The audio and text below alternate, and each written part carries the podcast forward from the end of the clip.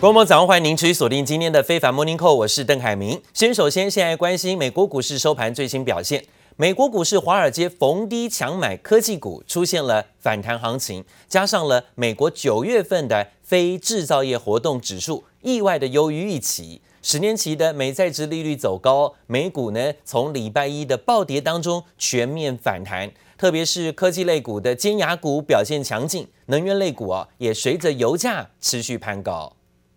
You know, today is definitely a bounce back in big tech. It got really hammered yesterday, and not, we think, because of Treasury, but rather because of this struggle that the market's trying to figure out what do we want to own going into 2022? Do we want to own the pandemic winners like big tech, or do we want to cycle into cyclicals like financials, like energy, like materials, industrials, and so forth? Our view is that you should be more long the cyclical groups and less on the technology side, but the market day to day is going to have a different point of view about that, and that's why you're seeing churn. 哦，今天美国股市出现了迎接跌升的反弹行情，道琼指数目前上涨啊，是有将近百分之一做收，收在三万四千三百一十四点，涨了三百一十一点，而包括了纳斯达克指数涨幅最大，超过百分之一点二五，涨了一百七十八点。一万四千四百三十三点，跌升反弹。个股的部分还包括标普，在能源类股的拉动之下啊，因为油价走升，所以呢，标普指数也上涨超过百分之一。还有包括费半指数，今天涨幅有百分之一点四八，收涨四十七点，在三千两百二十七点。特别是美国大型科技股的止跌回升，包括最近所谓的串流平台 Netflix。中场大涨了百分之五，虽然脸书啊在网站大宕机之后呢，也从重跌百分之五反弹，收盘是涨了百分之二。经济复苏相关的概念股，包括邮轮、包括航空公司，甚至银行类股也一并走高。摩根大通首席全球市场策略师认为，尽管美国面临债券违约风险，但是呢，仍然可以维持在任何疲软的情况下，继续哦对股市买入的立场啊。昨天美股出现了反弹行情，美中关系出现缓和的迹象。白宫最新公告，美国国安顾问苏利文这个礼拜会跟中国最高外交官员杨洁篪在瑞士会面。传出啊，拜登急着找习近平见面会谈，积极的想要重建沟通的管道。华尔街在昨天这种气氛当中呢，也出现了抢短买盘，呈现了拉动，美股从跌升当中全面反弹。另外，美国总统拜登在昨天喊出，基础建设投资有急迫性，因为啊，中国等等的对手在基础建设的投资占比、占经济的比重是美国的三倍之多。美国如果没有大量的基础建设支出，可能就会立刻失去竞争的优势。美国期货盘目前还是维持上涨走高，上涨幅度有百分之零点一左右的上扬表现。那由于党内分歧啊，美国众议院排定了上个月表决的一兆美元基础建设方案，不得不取消。现在在协商持续进行当中。知情人士透露，美国总统拜登正在准备妥协，攸关基础建设跟社会福利法案的两大经济议程可能会缩水，但是呢，他也几乎赶快赶快的要投资基础建设。好，另外这件消息也让市场格外关注，成了今天各大媒体的头版讯息。白宫最新证实消息，美国国安顾问苏利文将在瑞士苏黎世跟中国的外交高层杨洁篪再次碰面。这是啊，九月初美国总统拜登跟中国国家主席习近平通话之后啊，渴望想要促进新一轮的真正的面对面的拜习会啊。那说呢，这是苏利文跟杨洁篪今年第二度的会面哦。其实啊，美中外交高层今年三月份在美国阿拉斯加举行会谈，当时还记得吗？剑拔弩张。当时的杨洁篪呢，对美国国务卿布林肯还有国安顾问苏利文直接呛声说，美国没有资格居高临下的对任何国家，甚至对中国这样的说话。谈判最后是不欢而散。双方呢，连签署任何的这种会议记录都没有，美中的关系激化到了最高点了。那随后呢，传出拜登很不满美国的官员对中国工作居然没有进展，所以呢，亲自的打电话给习近平，希望双方啊有好一点的沟通管道。甚至提出双方应该亲自见上一面。但是当时呢，传出习近平直接给了软钉子说，暂时没有见面的时间了。报道说呢，六个多月后啊，杨洁篪再次会晤苏利文，可以看作是双方试图重建沟通管道，想要落实两国领导人共识的一次会晤，希望能够促进促成拜习会啊。如今苏利文再度出马，预计会讨论中国军事行动，甚至呢拜习会面的磋商。甚至包括台湾议题，能不能够让美中问题走出僵局，是个制要的关键啊。另外呢，看到是电商龙头亚马逊宣布，今年黑色星期五特卖促销活动提前开跑，希望呢能够早一点呢让消费者抢先购物，甚至呢提早的来促进商机。亚马逊表示说呢，现在有几项的新产品要全面的大降价。包括流行服饰、电子游戏产品、家居用品、玩具等等啊。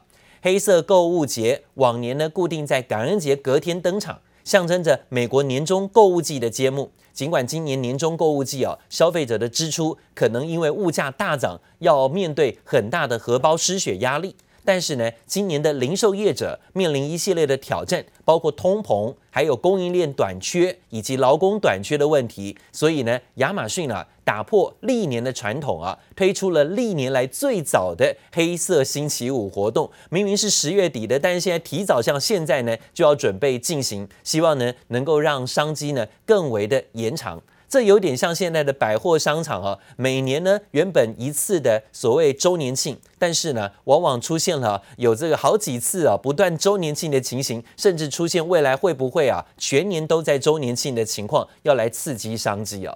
但是呢现在最大的问题是你有东西卖吗？看看呐，美国的食衣住行可能都遇到了全球供应链短缺的危机，各大超市货架上又空荡荡一片。物价不断的上涨，现在成了美国人最大的压力。Empty, empty, empty shelves. Um, I don't know if they're ready to put a display out or something. 超市货架空空如也的窘境再度上演，不是大家失心疯，这次补货不及，全是因为日用品到处都缺货。Makes me kind of angry, like why? Probably workers not wanting to work in the factories to make them, or they're sitting in the LA Bay. Empty shelves. Don't make money. Empty shelves don't pay paycheck. 零售业者无奈表示，货轮塞港，加上各行各业缺工问题未解，导致美国供应链危机加剧，进一步推升通膨，食物价格大涨，没涨的直接锁水供应。Cinnamon Toast Crunch for lunch.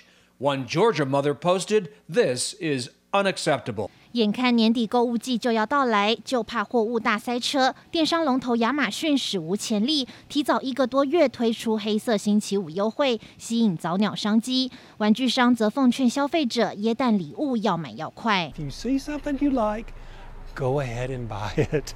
Because I'm trying to reorder, but I always cannot get it in. Experts say Americans may feel the pain of supply chain problems through the new year and beyond. 运输人力成本飙升，已经明显转嫁到消费端，万物齐涨的状况，真不知道还会失控到什么程度。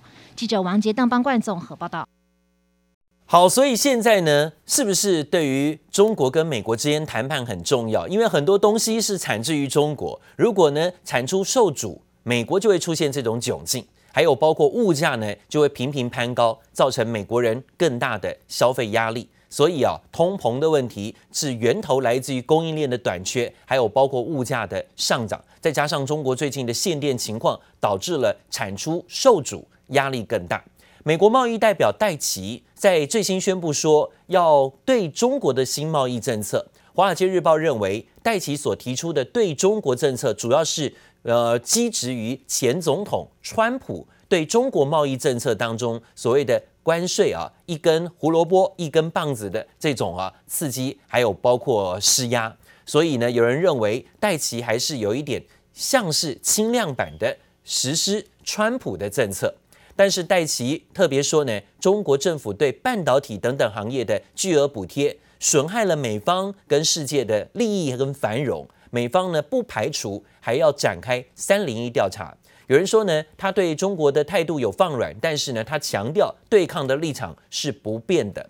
那企业高度关注的关税问题，美方会不会对中国再加征新的关税？也在这里让市场关注接下来的进展。What exactly did the U.S. Trade Representative announce? Uh, that Biden will not move away from Trump era tariffs and will instead enforce President Trump's trade deal with China.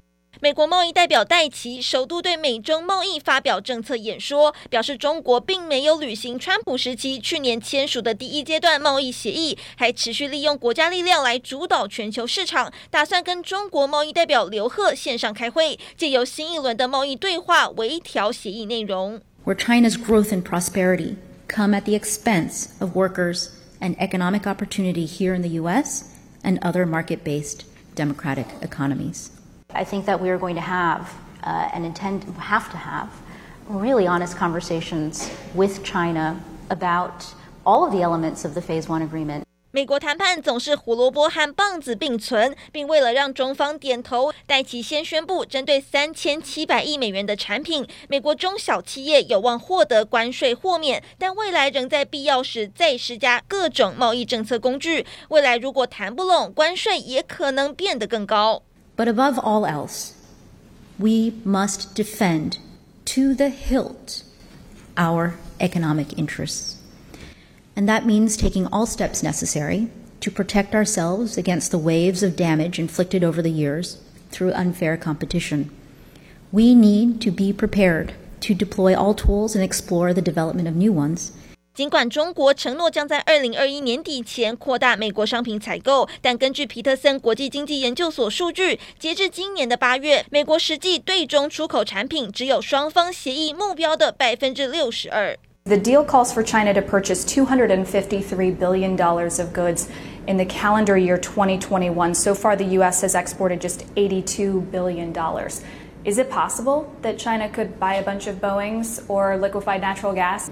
Honestly, I don't know if I can trust Beijing until I talk to Beijing. 拜登政府目前放软姿态求谈判，白宫资深官员表示，要等到戴刘会后的中方反应，再决定接下来的贸易手段。美国清楚，北京现在不太可能进行有意义的产业政策改革，但美国会严拟策略因应，而非单纯的怀抱希望。记者怀真、林佳莹综合报道。好，从戴琪的谈话当中发现呢，其实美中之间虽然很想要进行会谈，但是似乎看起来中方啊一直给美方软钉子。现在看起来是不是真的有新贸易冷战的出现呢？所以最近频频看到，不管是戴琪或者是呢现在的苏利文啊，频频的向中方啊来释出要见面，甚至要谈判的这种想法跟说法。这背后可能就是拜登总统认为美方的官员呢，在对中国的工作上似乎看起来并没有很积极。那由于党内分歧，现在呢，拜登还要面对新的问题，在于美国众议院排定了上个月原本要表决的一兆美元基础建设案，不得不因此取消。协商持续进行，但是拜登急了。他眼看呢，重要的政绩哦陷入了僵局，在国内都没有办法施展开来。最新跳出来喊话，甚至呢，急声呼吁国会要赶快的通过基础建设法案，不然的话呢，现在是追不上中国的投资建设了。Let me tell you, our competitors aren't hanging around and waiting to see what we're going to do. They've been pouring billions of dollars into infrastructure and into this training their people for years now. Take China, for example. China has spent around three times as much on infrastructure as a share of their economy than we have. Three times. 看是整整多了三倍的投资在基础建设上，所以拜登呼吁国会赶快的把基础建设案拿来表决。美国也需要赶快推进基础建设案，这可能会对于相关的钢铁啦，还有包括相关的基础建设受惠概念呢、是持续拉动行情的啊。这一点可以注意今天拜登这番谈话。尽管拜登拿美中对抗来对话来喊话，说呢基础建设投资有急迫性，因为中国等等的对手基础建设的投资比美国高出了三倍。如果没有大量的基础建设支出，美国可能会失去竞争优势。不过，知情人士透露，拜登可能是为了想让法案赶快过关，因为呢，这攸关的相关许多的建设工作，还有包括社会福利等等的经济议题，不然的话呢，这会造成美国陷入停滞性的通膨，就是呢，物价频频走高，但是老百姓的薪水工作没有增加，这就是停滞性通膨，对经济会造成相当大的挫败。的确，现在美国债台高筑的问题，连财政部长也担心，因为呢，他又出示警示的消息。他说呢，国会啊，如果不提高目前的举债上限，十月十八号的时候，美国的财政部资金又要用光光，美国又要爆发大笔的债务违约，这会牵动全球股灾。By the 18th of October, we will uh, be out of extraordinary measures, have limited cash, and likely to exhaust it very quickly. Um, and so I do regard October 18th as a deadline. Uh, it would be catastrophic to not pay the government's bills, for us to be in a position where we lack the resources to pay the government's bills it really undermines confidence in the full faith and credit um, of the United States. 美国国债现在攀高到二十八点八兆美元，啊，就是一支印钞票造成的哦。你可以看看，这个国债居然是可以高到这样，已经超过现行规范的二十八点四兆美元的上限了。耶伦就警告，如果再不提高上限，啊，这样的情况还要继续提高国债上限，避免违约。美国呢就没有资金向债权人履行义务，这会造成更大规模的经济冲击，而长期持有的投资人可能也不再认为美国债券是安全的了。到时候呢，联邦政府如果想再借钱，恐怕要面临更高的借贷成本。大摩的执行长戴蒙就直言了，如果美国发生倒债啊，会一连串的经济崩盘，恐怕呢会祸害美国一百年了。另外呢，则看到了。在受惠于全球股市大跌避险买盘簇涌，还有联准会可能最快十一月份会启动宽松退场，美元呢却在这时候不断的在走高，美元指数呢已经冲高到九十四了，直逼上周的一年高点。大摩分析师认为呢，今年底之前，美国经济指标会陆续开高，进一步强化市场对联准会的货币政策立场转鹰派的预期。加上了欧洲天然气的飙涨，美元攀高，年底可能看美元指数会飙高到九十六啊。美元指数不断走升，代表资金撤离，所以呢，这让亚洲市场、新兴市场就面对了很大的资金撤走压力。最近雅股的崩跌压回啊，就是这个原因。因为美元走强，新的烦恼就是会冲击股市啊。那当然看到了新兴市场的股市面对了修正回测压力，这的确呢也是最近大家要注意到的后遗症跟风险。好，另外呢，富比士杂志公布了美国四百大富豪榜，亚马逊创办人贝佐斯第四度蝉联美国富豪，也是史上首度身家突破两千亿美元的富豪。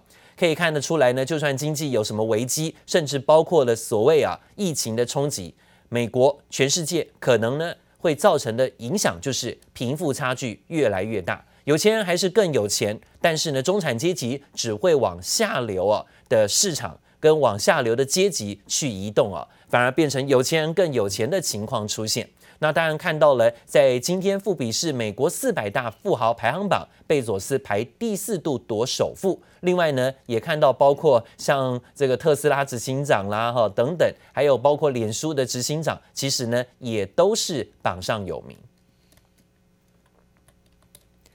讲到了中国现在呢，最新消息是继恒大集团之后，又传出新的地产商债务违约跳票的事情。好，这是前中国国家副主席曾庆红的子女曾宝宝所创办的花样年控股集团，这也是一家呢很大的地产公司。传出他有一笔应该在礼拜一支付的两亿美元债务，没有办法如期支付，中国房地产业正陷入新的财务危机。房子居然也能跳楼大拍卖，一夕间打五折出售，已经签约下单的屋主气得跳脚，大闹山东泰安这个建案接待中心。这都是借钱买的房子，干嘛说掉价就掉价？I believe it is the end of the real estate boom in China. You have maybe as many as 1,100 developments. It now appears in China in various state of disarray. 中国大大小小的地产开发商都正面临沉重财务压力。高杠杆操作自食恶果。又有一间中国地产商宣告债务跳票，居然是前中国国家副主席曾庆红家族创办的花样年控股集团。medium-sized developer called Fantasia that had a similar experience today was also suspended in Hong Kong, where a bond that they had guaranteed is is going to default. 花样年集团证实，一笔周一到期的两亿美元债务无法如期偿还。花样年从九月二十九号起就在港交所停牌，还被标普、惠誉和穆迪三大国际信评机构降评。花样年债务总额一百二十八亿美元，和恒大集团高达三千亿美元债务相比，小巫见大巫。Last week there was some onshore sales of those uh, uh, one of the local banks of the Shenzhen Bank. They sold it for one point five billion dollars as well. But we are talking about 6.5 billion asset disposal compared to a 300 billion liability. So that's a, just merely above uh, more than 2% of this. So it doesn't really help uh, the Evergrande debt servicing in the long run. This is the bell ringing to speculators in China, telling them, okay, it's over. Xi Jinping means it when he says houses are for living in, not speculation. 中国地产业的黄金年代俨然已渐渐远去，二十年的高度扩张后，正面临一番整并洗牌。记者王新文、杨启华综合报道。